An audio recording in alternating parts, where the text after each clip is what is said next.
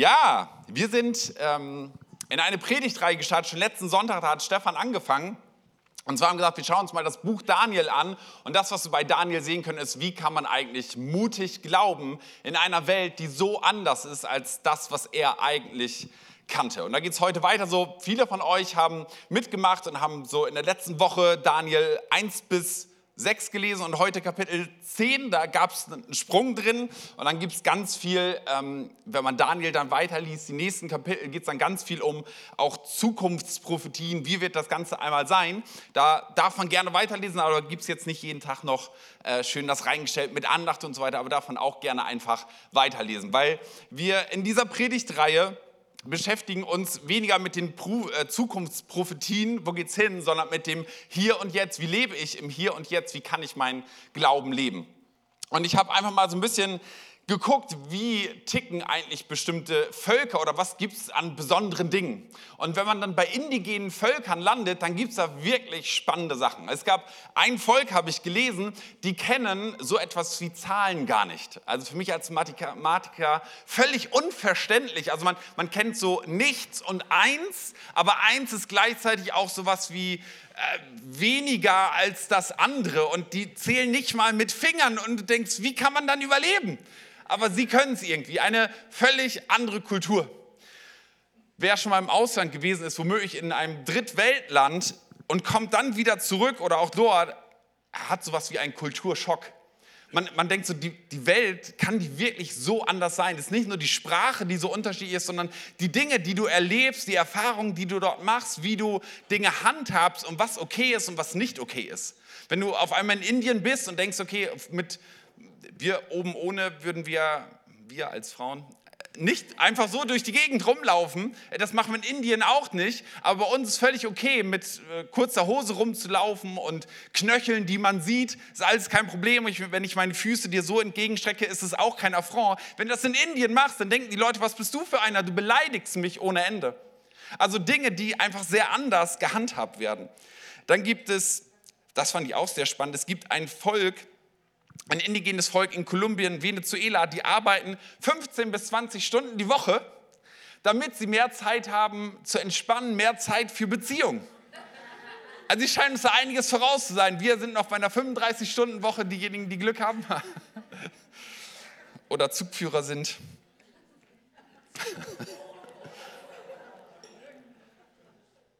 nee, die arbeiten sich da gerade hin. Oder, oder ein, ein indigenes Volk, auch in Kolumbien, die Nukak, die benutzen Zähne von Piranhas, um ihre Haare zu schneiden. Fand ich auch spannend. Also, ich weiß nicht, ob er die alle an eine Kette macht und dann irgendwie die Haare cuttet. Aber dann geht es ja irgendwann auch, dass wir merken, okay, alles, was Glauben angeht, also nicht nur Sprache oder Zahlen oder bestimmte Rituale, sondern ganz viel auch Glaube, der anders ist in anderen Kulturen. Und wir leben ja in so einem nachchristlichen Deutschland. Hier und da begegnet uns das noch in Süddeutschland mehr als in Norddeutschland, aber, aber schon eine nachkirchliche Gesellschaft, die wir erleben. Aber wenn du in andere Länder hineingehen würdest, ähm, habe ich gelesen, in Indonesien gibt es ein indigenes Volk, da ist es so, dass man die Nabelschnur unter einen Baum packt und dort pflanzt und das Ding ist, es gibt so eine lebenslange Verbindung, da, da glauben sie ran. Und wenn du nun diesen Baum fällen würdest, wäre das so, als würdest du diese Person töten. Und tatsächlich auch mit Verurteilung, allem drum und dran. So, äh, das heißt, wir sind dort in einem völlig anderen Kontext unterwegs. Und das, was wir bei einem Daniel lesen, ist genau das. Daniel ist in, in Israel aufgewachsen mit seinem Volk, mit seiner Kultur, mit seiner Religion und wird dann verschleppt. Stefan hat uns da letztes Mal ein bisschen mit reingenommen in ein, in ein Land 1500 Kilometer entfernt nach Babylon, in dieser Stadt nach Babylonien und muss dort in einer völlig anderen Kultur leben, in einer Kultur, die sein Glauben immer und immer wieder konfrontiert und herausfordert. So, und ich möchte heute mit euch in so ein paar kleine Gedanken hinein gehen aus dem ersten Kapitel und da das vielleicht nicht alle gelesen haben, habe ich gedacht, lass uns mal schauen, was im ersten Kapitel denn so drin steht.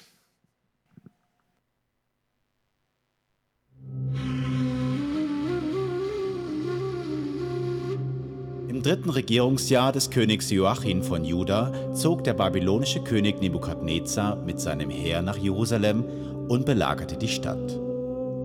Und der Herr ließ König Joachim von Juda und einen Teil der heiligen Tempelgeräte in dessen Gewalt fallen.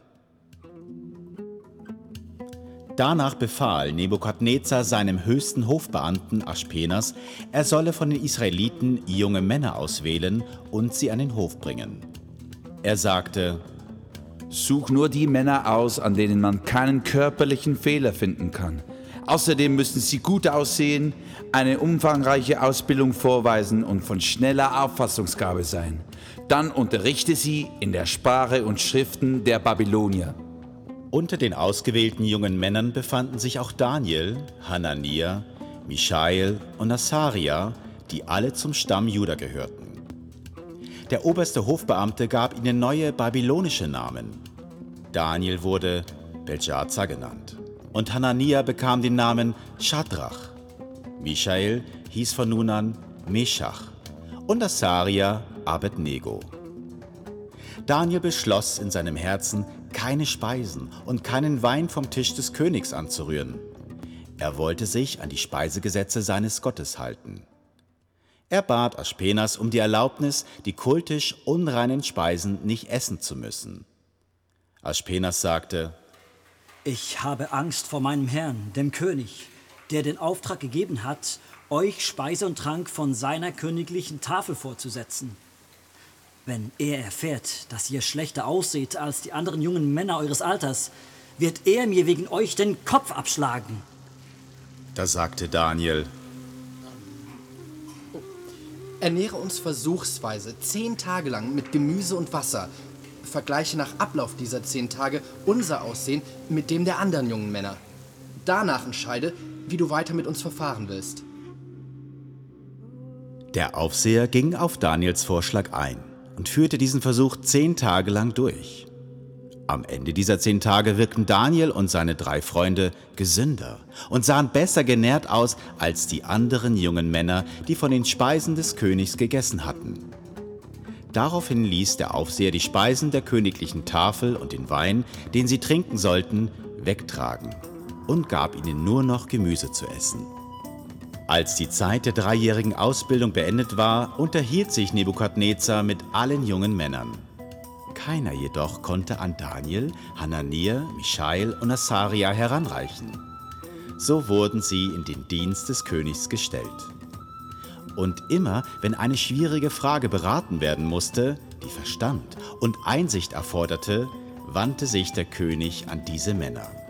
Dabei fiel ihm auf, dass sie allen Gelehrten und Zeichendeutern seines Reiches zehnmal überlegen waren.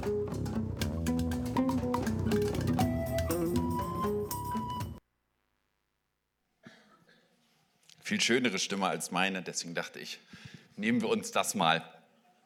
Genau, um ein bisschen Einblick zu kriegen, Daniel wird weggeführt und seine, seine ersten Erlebnisse, äh, von denen berichtet werden, was dort passiert. Und jetzt könnte man sich ja fragen, okay, was, was, genau hat das jetzt mit mir zu tun? Das ist ein Daniel, der irgendwie damals verschleppt wurde. Okay, ich bin nicht verschleppt, ich darf in Deutschland wohnen, vielleicht aus einem anderen Land hergekommen aufgrund von Kriegssituationen äh, und lernen ja auch andere Kultur kennen, aber wir sind jetzt in keinem Kulturseminar. Aber wenn du schon mal mit Christ unterwegs gewesen bist, schon ein bisschen länger vielleicht auch Christ bist, dann hast du vielleicht schon mal diesen Satz gehört, wir sind nicht von dieser Welt, aber wir sind in dieser Welt. Und das deutet genau das ein bisschen an. Hey, wenn du Christ bist, wenn du so ein Jesus-Nachfolger bist, dann scheinst du so ein bisschen wie so ein Außerirdischer zu sein, der hier irgendwie gelandet ist. Also nicht, dass wir nicht irgendwie von dieser Welt, äh, auf dieser Welt geboren wären, im Kreissaal oder meinetwegen auch zu Hause oder im Fahrstuhl äh, und wir nicht menschliche Eltern hätten. Nein, nein, das ist nicht gemeint, aber die Kultur, die wir leben, dass es eine andere ist. Und dieser Ausspruch, wir sind zwar in dieser Welt, aber nicht von dieser Welt, ist eigentlich eine Zusammenfassung von einem Gebet von Jesus, das er für seine Jünger spricht, wo er davon, davon oder dafür betet, dass Gott seine Jünger nicht einfach hinwegnimmt aus dieser Welt raus, sondern dass er ihnen Schutz gibt, aber auch sie herausfordert an der Stelle, eine andere Kultur zu leben. Ein anderes Dasein, nicht, nicht zu fristen, aber anders unterwegs zu sein als die Menschen, als die Gesellschaft um sie herum. Paulus schreibt auch darüber und er, er benutzt diesen Begriff von Himmelsbürgern. Also wenn du auf deinen Pass schaust, dann weiß ich nicht, was da draufsteht. Auf meinem steht äh, deutsche Staatsbürgerschaft irgendwo äh, vermerkt, Bürger der Bundesrepublik. Und Paulus sagt aber, das ist schön, dass du so einen Pass hast, aber eigentlich bist du ein Himmelsbürger. Du hast eine himmlische Staatsbürgerschaft und mit der sollst du auch leben. Du sollst nicht einfach die Kultur übernehmen, in der du unterwegs bist, sondern du sollst diese diese göttliche Identität, die du bekommen hast, die sollst du leben. Mit den Werten, mit der Identität, all das, was dazugehört. Deine Gesinnung, deine Wertvorstellungen sollen nicht einfach nur durch die Welt geprägt sein, die um dich herum ist, sondern du sollst einen Gegenpol setzen, eine göttliche Kultur widerspiegeln. Und vielleicht ist dir schon mal aufgefallen, da wo du unterwegs bist, auf deine, auf deine Arbeit oder mit deinen Freunden oder in der Schule, im Studium, wo auch immer, dass da Menschen sind, die wenn du Christ bist, dir schon mal aufgefallen ist, dass sie nicht immer die gleichen Werte haben wie du. Dass da andere Dinge wichtiger sind oder weniger wichtig oder gar nicht verständlich für sie. Und immer wieder kommt es zu diesen Situationen, wo deine Werte konfrontiert werden. Sei es dein Chef, der dir sagt, sagen Sie dem Anrufer, ich bin heute nicht da. Und denkst so, ja, aber das wäre gelogen.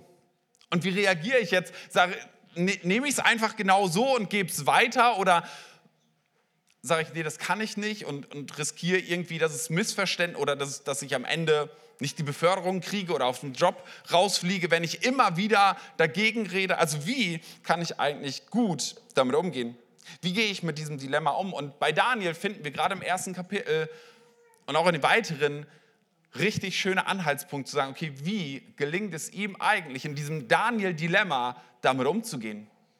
Entweder die Kultur einfach nur zu konfrontieren Nein zu sagen ist, ist, oder die Kultur abzulehnen und sich dagegen zu stellen und sich für sich einzukreisen oder einfach weit zu gehen und über die eigenen Werte oder das, was mein Verständnis von dem ist, was himmlische Werte sind, darüber hinweg zu gehen und nicht mehr danach zu leben. Wie kriegt er eigentlich diese Spannung hin? Daniel und seine Freunde leben in einer, und dafür steht Babylon, in einer gottfeindlichen Kultur. Und wir können das sicherlich nicht eins zu eins übertragen. Also keiner von uns riskiert sein Leben dafür, dass wir Christen sind, dafür, dass du deinen Glauben lebst.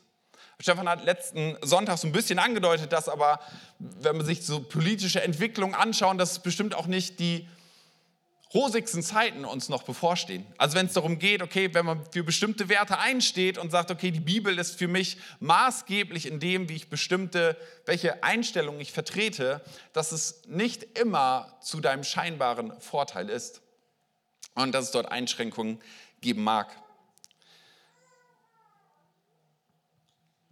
Das, was wir uns bewusst machen müssen, ist, dass hinter jeder Kultur stehen ja Werte. Also Werte, die sind das, was eine Kultur am Ende des Tages prägt. Und das Ganze wird sichtbar durch Handlungen, durch Symbole, durch Sprache und so weiter. Und jetzt ist eine Kultur an sich nicht irgendwie gut oder böse, ähm, aber wenn wir uns anschauen, wie wirkt eine Kultur, das ist eigentlich die größte Prägekraft, die es gibt in unserem Umfeld.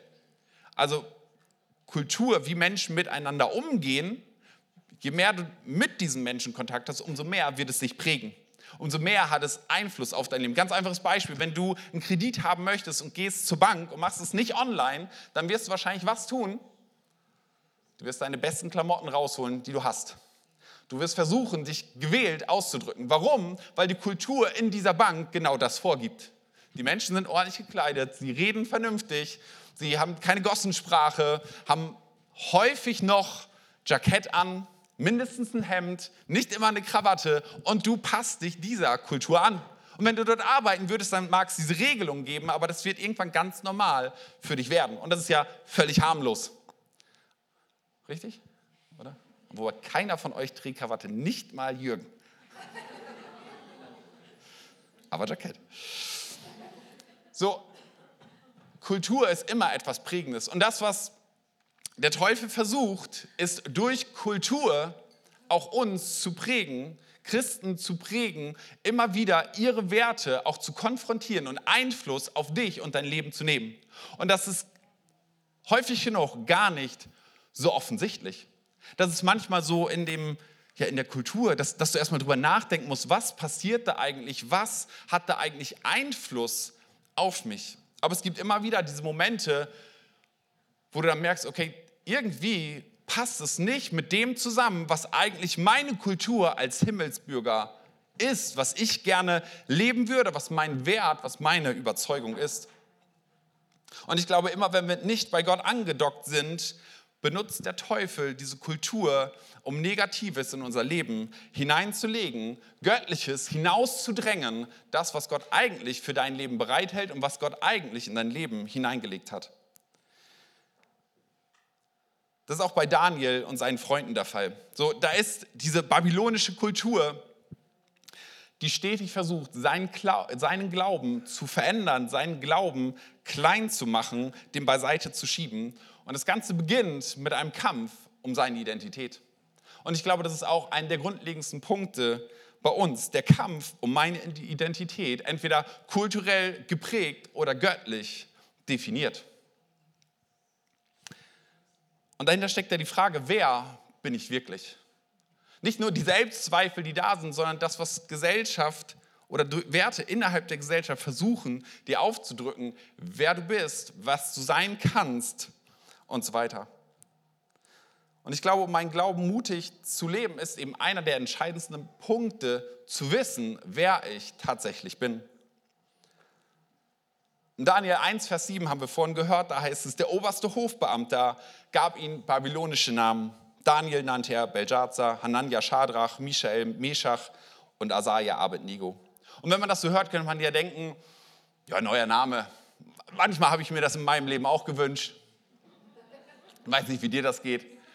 Ja, warum muss man sein Kind Jürgen nennen in dem Alter?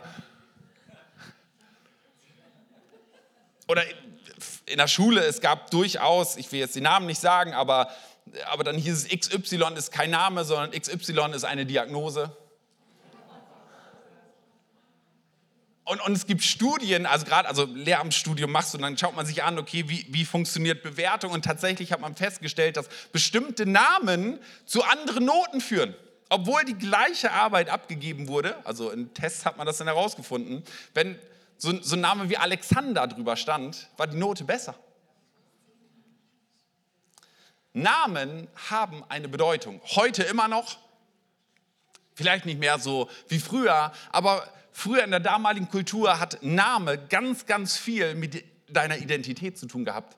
Ein Name hat deine Identität ausgedrückt. Also Menschen haben sich etwas gedacht oder auch Gott gibt Namen, verändert Namen. Und auch heute findest du das in, in ähm, arabischen Kulturen immer wieder noch, dass Menschen, wenn sie sich taufen lassen, nicht mehr Mohammed heißen möchten, sondern sich einen anderen, einen neuen Namen geben, weil Name so viel Bedeutung hat.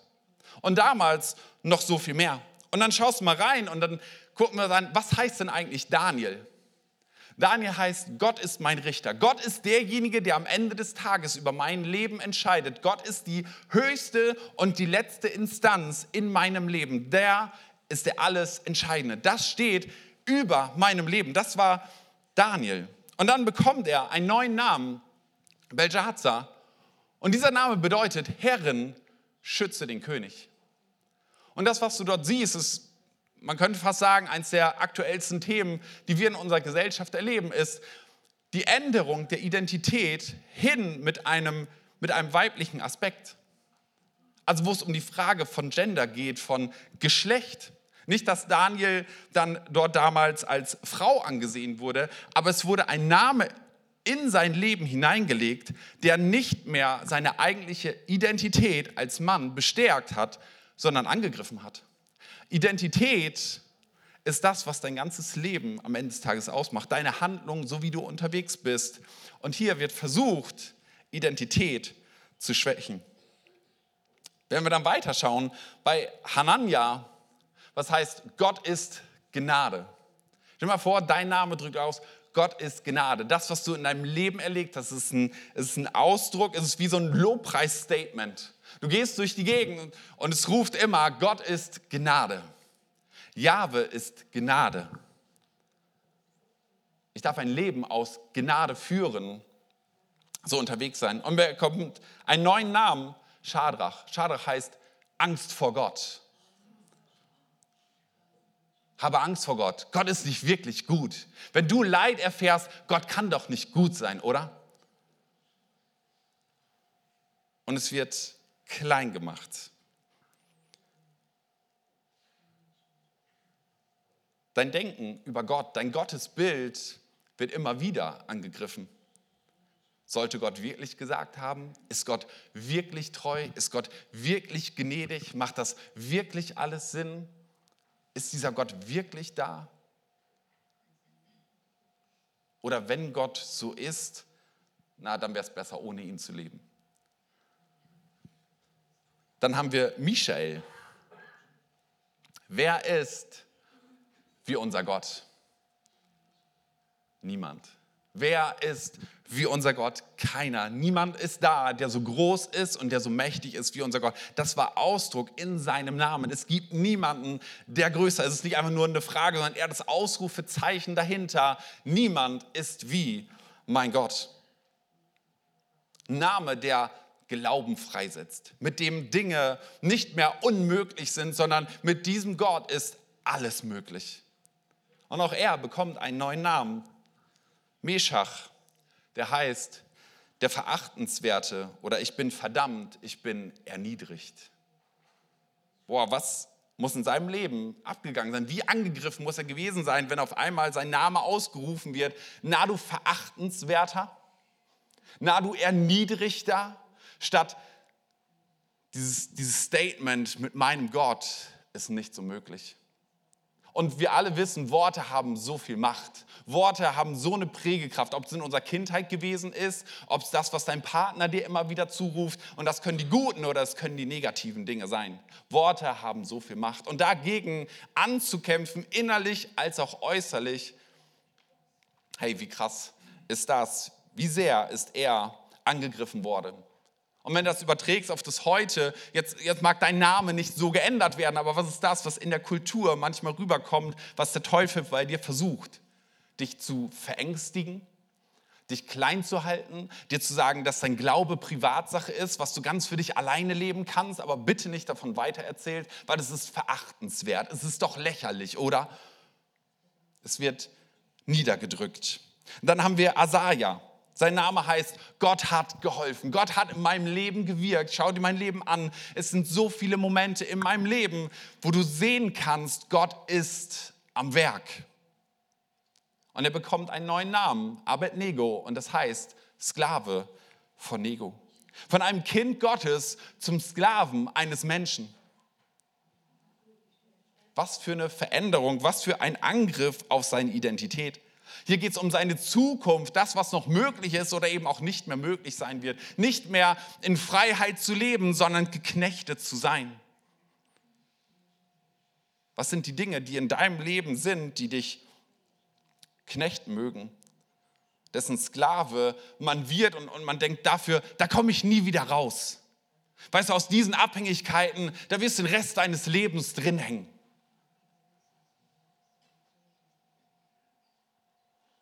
Will ich das über meinem Leben stehen haben oder möchte ich über meinem Leben stehen haben, Gott hat geholfen. Mit Gott sind diese Dinge möglich. Ein Name, der so viel ausdrückt. Was ist die Wahrheit über deine Identität? In Johannes 1, Vers 12, und ich, und ich glaube, das ist so zentral im Leben eines Christen, diese Identität zu ergreifen, heißt es, all denen aber, die ihn, die Gott, die Jesus aufnahmen und an seinen Namen glaubten, gab er das Recht, Gottes Kinder zu werden. Das Höchste, was du auf diesem Planeten werden kannst, ist nicht Manager, ist nicht erfolgreich, ist nicht was auch immer, sondern es ist Kind des Allerhöchsten, Kind Gottes zu sein.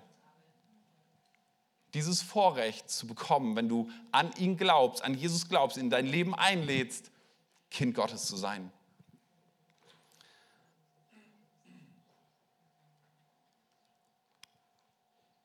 Ich finde es auch spannend, da könnte man das ganze Wortstudie machen, aber zwei kurze Beispiele. Auch Gott gibt neue Namen. Da ist beispielsweise einmal ein Jakob und Jakob heißt eigentlich Betrüger. So, er betrügt seinen älteren Bruder um das Erstgeburtsrecht Und dann bekommt er aber von Gott einen neuen Namen. Und dann muss man diese, diesen Perspektivwechsel, einmal was, was Kultur hier gemacht hat, von etwas Positivem zu etwas Erniedrigendem geändert. Und wenn Gott ins Leben kommt, dann nimmt er den Namen Jakob und ändert ihn in Israel. Was heißt, Gott streitet für dich. Nicht du musst selber streiten, du musst selber betrügen, um, um an dein Recht zu kommen, sondern Gott ist für dich. Und ich behaupte, wenn Gott in dein Leben hineinkommt, gibt es eine positive Wendung. Nach den Werten Gottes zu leben, bringt Segen in dein Leben hinein. So, also lass uns die Frage stellen, wer oder was prägt eigentlich meine Identität? Ist sie von Gott definiert, nämlich das, was die Bibel sagt, was meine Identität ist, oder lasse ich mich von dem Drumherum so sehr immer wieder prägen? Und die Frage ist ja, wenn Prägung doch dadurch passiert, je mehr Zeit ich mit etwas verbringe oder mit jemandem verbringe, dann ist auch klar, dass wenn die Bibel nicht mein Begleiter ist, mein täglicher, mein, mein immer wiederwährender Begleiter, der mir Identität zuspricht, wenn Zeit mit Gott nicht etwas ist, was Priorität hat, dann muss ich mich ehrlich gesagt auch nicht wundern, wenn meine Identität dahin schwimmt. Wenn meine Identität durch das Äußere in Frage gestellt wird. Aber Gott spricht mir Identität zu. Der zweite Gedanke ist, meine Werte sind sie Richtungsweiser, auch in stürmischen Zeiten. Ich glaube, eine vom Teufel korrumpierte Kultur wird nicht nur unsere Identität in Frage stellen, sondern wird uns auch immer wieder mit unseren Werten konfrontieren. Da, wo du denkst, hey, das ist eigentlich ein guter Wert, den möchte ich leben, wirst du immer wieder logischerweise in Situationen kommen, wo deine Werte in Frage gestellt werden. Ist es, ist es wirklich so? Kannst du es wirklich leben oder knickst du lieber ein? Weil das, was der Teufel möchte, ist, dass du klein und ruhig bist dass du sonntags brav auf deinem Stuhl sitzt, das kannst du machen, aber, aber bitte lebe deinen Glauben nicht öffentlich. Lebe deinen Glauben nicht laut, sondern behalt ihn für dich, lass ihn Privatsache sein. Und all den Stellen, wo du es anders lebst, wo dein Glaube Ausdruck findet, wird er immer wieder in Konfrontation kommen mit den Werten, mit den Überzeugungen, die du lebst. Barack Obama hat mal über Werte Folgendes gesagt, zwei kurze Definitionen, damit wir nochmal kurz vor Augen haben, was sind hier Werte, wohin gehen sie eigentlich? Nö, das war Daniel. Irgendwo davor, dahinter müsste eine Folie sein. Okay, Barack Obama sagt, Werte sind nicht bloß Worte, sondern Taten. Sie zeigen, Da ist es. Okay. Werte sind nicht bloß Worte, sondern Taten. Sie zeigen sich in unseren Entscheidungen und Handlungen, nicht in unseren Absichten. Unsere Absichten sind, sind schön, die sind manchmal ganz schön her. Also wenn ich in mein Leben schaue, was ich alles für Absichten habe, Freunde, wenn all meine Absichten umgesetzt werden würden, wie großartig wäre das? Oder Albert Schweitzer sagt, Werte sind das, was uns auch dann antreibt, wenn die Umstände uns bremsen wollen. Wenn all das scheinbar gegen dich ist, wenn du Werte wie ich lebst, dann werden auch durch die Stürme des Lebens, werden sie dich hindurchleiten.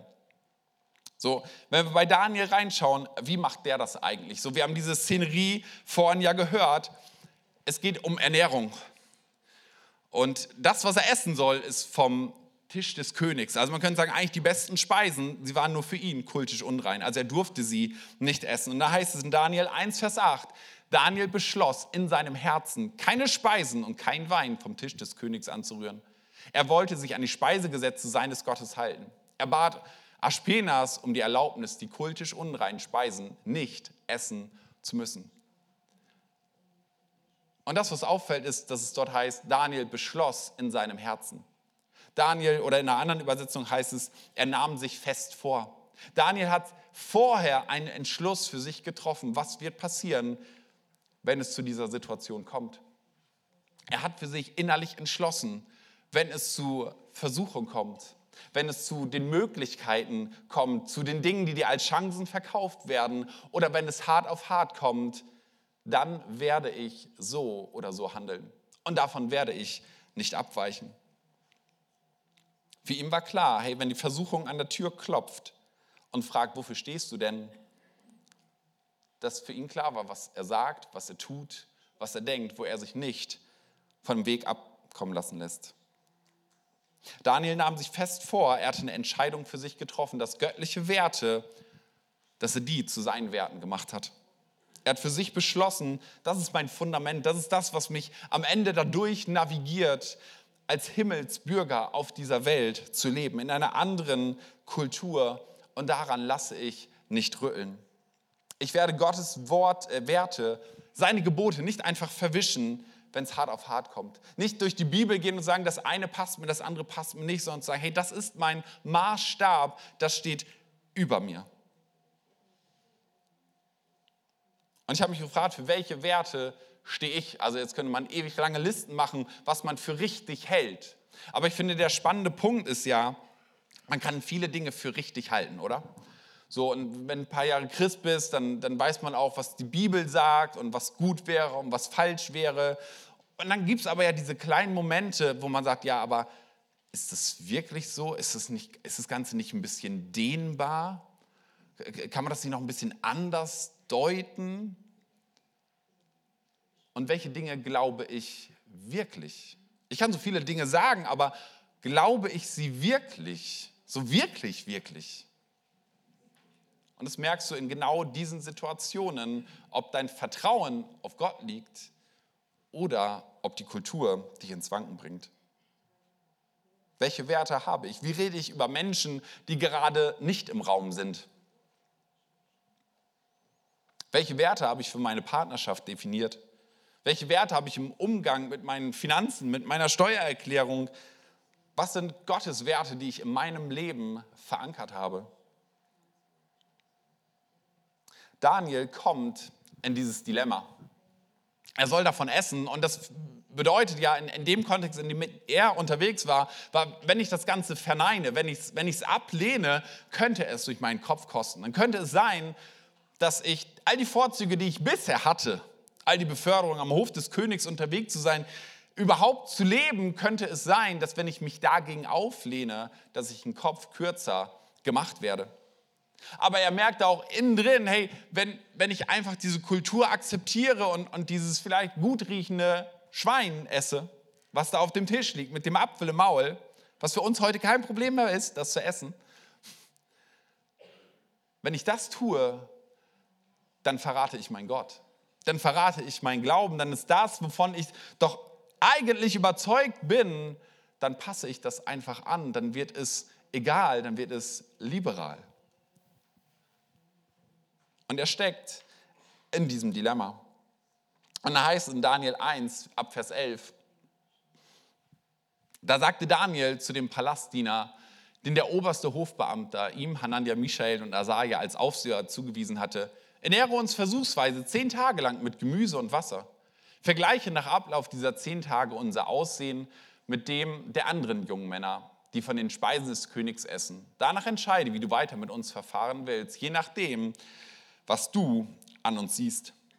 Und das, was Daniel tut, ist ein intelligenter Schachzug, ja, zugegeben. Auf den Gedanken musste er auch erstmal kommen. Zu sagen, weißt du was, ich, ich stelle das zur Probe.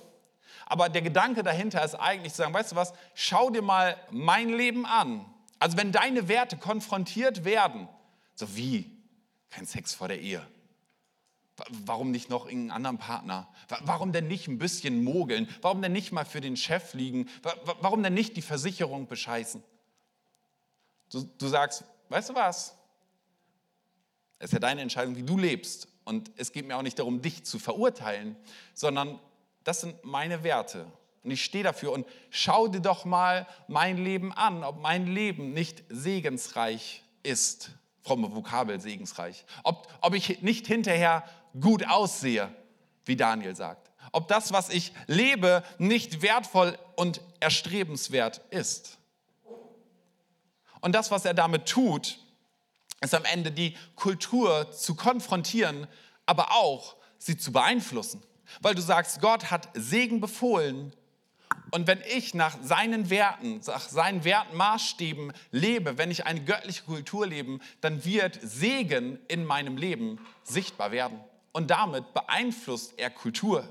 eine Kulturveränderung, nicht ein Zurückziehen und sich, sich in sein Häuschen, ich und mein Jesus, wir allein und auch nicht der ach so bösen Welt eins auf die Mütze geben, sondern zu sagen, weißt du was, das sind meine Werte und ich lade dich ein, mal reinzuschauen, wie ich es lebe und ob das Ganze nicht segensreich ist. Das, was für dich vielleicht so unverständlich ist, das, was für dich vielleicht aus der Zeit gefallen scheint, ob da nicht doch Segen drauf beruht.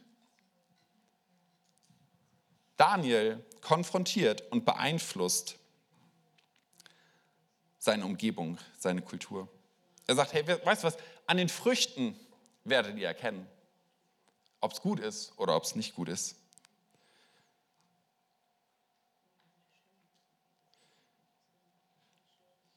Wenn man sich das überlegt, und wir alle stecken immer wieder in diesem Daniel-Dilemma. Immer wieder gibt es diese Momente, wo du sagst, okay, weißt du was, ich, ich, ich kann demjenigen jetzt sagen, was daran alles falsch ist. Und wenn wir unsere Gesellschaft anschauen, dann könnten wir alle aufzählen, was alles falsch ist. Und wenn wir noch kleiner werden, dann könnten wir selbst unseren Partnern und unseren Kindern immer erzählen, was alles falsch ist. Machen wir auch häufig genug. Aber bleiben wir mal bei der Gesellschaft, bei der Kultur um uns herum. Und wir könnten uns so sehr darüber aufregen. Und ich weiß, hey, Christen haben es häufig genug, was es an Protestschildern alles gibt, die hochgehalten werden. Und was es an Aussagen alles gibt. und wo eine Kultur einfach nur verurteilt wird. Wo man sagt, weißt du was, aber in der Bibel steht doch. Und da, wo du landest, ist am Ende des Tages einfach Gesetzlichkeit. Da, wo das Wort ist, das ist doch falsch und das müssen wir doch klar benennen. Und du kannst auf dieser Seite landen. In dem, und da gibt es ganze Gemeinderichtungen und Kirchenströmungen und, und, und. Oder du kannst ja auch den Weg wählen und sagen, weißt du was, ähm, am Ende muss ich doch, also ich, am Ende stehe ich doch über dem Wort Gottes. Am Ende muss ich doch beurteilen können, ich bin doch ein intelligenter Mensch und, und eigentlich, wie kann denn ein liebender Gott, der kann doch Menschen gar nicht in die Hölle schicken. Wenn ein liebender Gott, dann ist doch alles, was irgendwie Liebe ist, muss, muss dann doch gut sein und, und irgendwie, vielleicht ist es auch alles gar nicht so gemeint und vielleicht ist es auch alles gar nicht so wichtig und du landest am Ende bei einer extremen Liberalität. Und alles ist gut und, und am Ende bist du derjenige, der über die Dinge entscheidet. Und ich glaube, wir alle stehen immer wieder in diesem Dilemma, so oder so. Und auch Daniel stand da drin, aber du findest bei Jesus eigentlich die Antwort in Person. In Johannes 1, Vers 14 heißt es, er, also Jesus, der das Wort ist, wurde Mensch und lebte unter uns. Er war voll Gnade und Wahrheit. Und wir wurden Zeugen seiner Herrlichkeit. Der Herrlichkeit, die der Vater ihm, seinen einzigen Sohn, gegeben hat. Also Jesus vereint Gnade und Wahrheit. In ihm ist beides zu finden, in seiner Person selbst. Und gerade im Johannesbrief findest du ja immer wieder, dass, dass einzelne Szenerien Dinge nochmal verdeutlichen. Also Aussagen von Jesus über Jesus, die er in seinen Handlungen siehst, wie das Ganze eigentlich funktioniert. Und das ist eine der, der bewegendsten Geschichten über Jesus, finde ich. Wo er in so ein scheinbares Dilemma hineingedrückt wird. Eine Frau wird beim Ehebruch erwischt und in der damaligen Kultur stand für sie eigentlich die Todesstrafe an. Und die Frau wird zu Jesus gebracht und sie sagen, hey, das, das, Wort sagt doch, sie soll gesteinigt werden. Was sagst du, Jesus? Und weißt du, jetzt hätte er ja sagen können, stimmt, im Wort steht, soll gesteinigt werden. Jungs, lass uns die Steine holen. Das Wort sagt es doch eindeutig, da ist nichts dran zu rütteln. Oder er hätte sagen können, ja, aber die Liebe und ist nicht alles Gnade und können wir nicht einfach Augen zudrücken, fünf Grade sein lassen und hätte das Leben dieser Frau vielleicht gerettet. Ist doch alles Gnade, ist doch alles Liebe. Oder ist es alles nur die Wahrheit? Und, und auch da siehst du dieses Dilemma, in, in dem er steckt. Wie geht er damit um? Und das, was Jesus dann tut, ist, auf die Erde zu knien und etwas in den Sand zu schreiben. Wer ohne Sünde ist, der werfe den ersten Stein. Und wieder dieser, dieser Kniff, da muss ja auch erstmal drauf kommen, oder? Aber gut, dass wir den Heiligen Geist haben. der hoffentlich, das ist mein Gebet und mein Glaube, uns in diesen Situationen aus diesem Dilemma hinausführt, einmal zu sagen, wie ein Daniel, schau dir mein Leben an oder, oder mit diesen klugen Dingen, sagen, weißt du, das ist der eigentliche Weg. Und du siehst in dieser Szenerie, wo, wo all diese frommen Männer stehen und die Frau in der Mitte und sie eigentlich steinigen wollen und eigentlich Jesus auch ja in die Irre führen wollen. Sagen, hey, Jesus weiß, was du wirst scheitern. Und Jesus sich dann niederkniet und, und in, diesen, in den Sand schreibt. Und dann heißt es dort, einer nach dem anderen ging. Die Ältesten zuerst. Und ich habe gedacht, wieso steht da eigentlich die Ältesten zuerst? Warum gehen die Ältesten zuerst? Da ja, weißt du was, je älter du bist, umso mehr Gelegenheit hast du Mist zu bauen. Oder? Ich habe in meinem Leben mehr Mist gebaut als mein Sohnemann, als meine Tochter, mit Sicherheit. Und sich dessen bewusst zu werden, hey, okay, da ist in meinem Leben so viel Schuld, dass es, dass es gar nicht sein kann, dass ich die anderen verurteile. Das ist gar nicht meine Rolle, das ist gar nicht mein Ding, das, was ich tun soll. Es geht nicht um Verurteilen, es geht nicht um Gesetzlichkeit. Aber es geht auch nicht darum, einfach fünf gerade sein zu lassen, die Augen zuzumachen, sondern es geht um Gnade und Wahrheit. Und Jesus tut das in dieser Szenerie. Die, die Ältesten, sie gehen einer nach dem anderen und die Frau bleibt da. Und dann heißt es in Johannes 8 ab Vers 10, da richtete Jesus sich wieder auf und sagte zu ihr, wo sind sie? Hat sich keiner von ihnen verurteilt? Niemand, Herr, antwortete sie. Dann verurteile ich dich auch nicht, erklärte Jesus, geh und sündige nicht mehr. Und da findest du etwas Großartiges. Weißt du, es ist, bei Jesus ist der sicherste Ort für einen Sünder. Hey, da ist so viel Liebe und Gnade bei ihm. Diese Frau, die, die kurz davor war, gesteinigt zu werden, findet bei Jesus Schutz. Sie findet bei ihm Vergebung, absolute Gnade und Annahme. Er sagt, ich, ich verurteile dich nicht. Und in dem Moment, wo sie Gnade erlebt, wo sie bei ihm geblieben ist, kommt der nächste Schritt, der sagt, geh und sündige nicht mehr. Es kommt auch die Wahrheit in ihr Leben hinein, weil Wahrheit ist das, was dich frei macht. Wir alle brauchen Gnade, weil wir ansonsten alle verurteilt werden. Wir alle brauchen Gnade, aber um frei zu werden, brauchen wir auch alle die Wahrheit. Es ist nur die Frage, wo fängt das Ganze denn an? Und deswegen, wenn wir Menschen in unserer Gesellschaft unterwegs sind, ist unser Job nicht zu verurteilen, sondern einzuladen zum Kreuz und zu, und zu sagen, hey, weißt du, da findest du Gnade, da findest du Annahme, da findest du Liebe. Und an diesem Kreuz wirst du erleben, dass Jesus auch Wahrheit für dein Leben hat, eine Wahrheit, die dich frei macht. Ich glaube, Daniel ist ein großartiges Vorbild an der Stelle. Ganz intelligenter Typ. So, lass uns dafür beten, dass viel Intelligenz in unser Leben hineinkommt. Und die Band darf gerne einmal nach vorne kommen. Und ich würde einfach zum Abschluss beten, so, weil du vielleicht in der nächsten Woche direkt vor solchen Situationen steckst, wo, wo du merkst, boah, wie reagiere ich dort jetzt eigentlich? Irgendwie ist das wie so ein Dilemma, ob es meine Schulfreunde sind, die mich gerade hochnehmen wollen. Und ich denke so, boah, mir fehlen die Worte und, und wie soll ich denn darauf reagieren? Oder du vor großen Entscheidungen steckst, die, die vielleicht wirklich mit deinem Berufsleben zu tun haben. Du, du merkst, hey, ich, ich könnte da was drehen, aber, aber du merkst in dir, das ist, das ist keine göttliche Kultur, die ich, die ich gehen sollte. Und es ist wie so ein Name, der über dein Leben gelegt wird, so du, du wirst Sklave von. Irgendwas an Prägung, was in dein Leben hineingelegt wird. Und ich möchte uns einladen, genau dafür zu beten. Einfach für die nächste Woche, für die Momente, die da sein mögen, wo, wo Identität angegriffen ist, wo Entscheidungen, wo deine Werte konfrontiert werden. Ich lade euch ein, aufzustehen. Und vielleicht hast du da wirklich was vor Augen,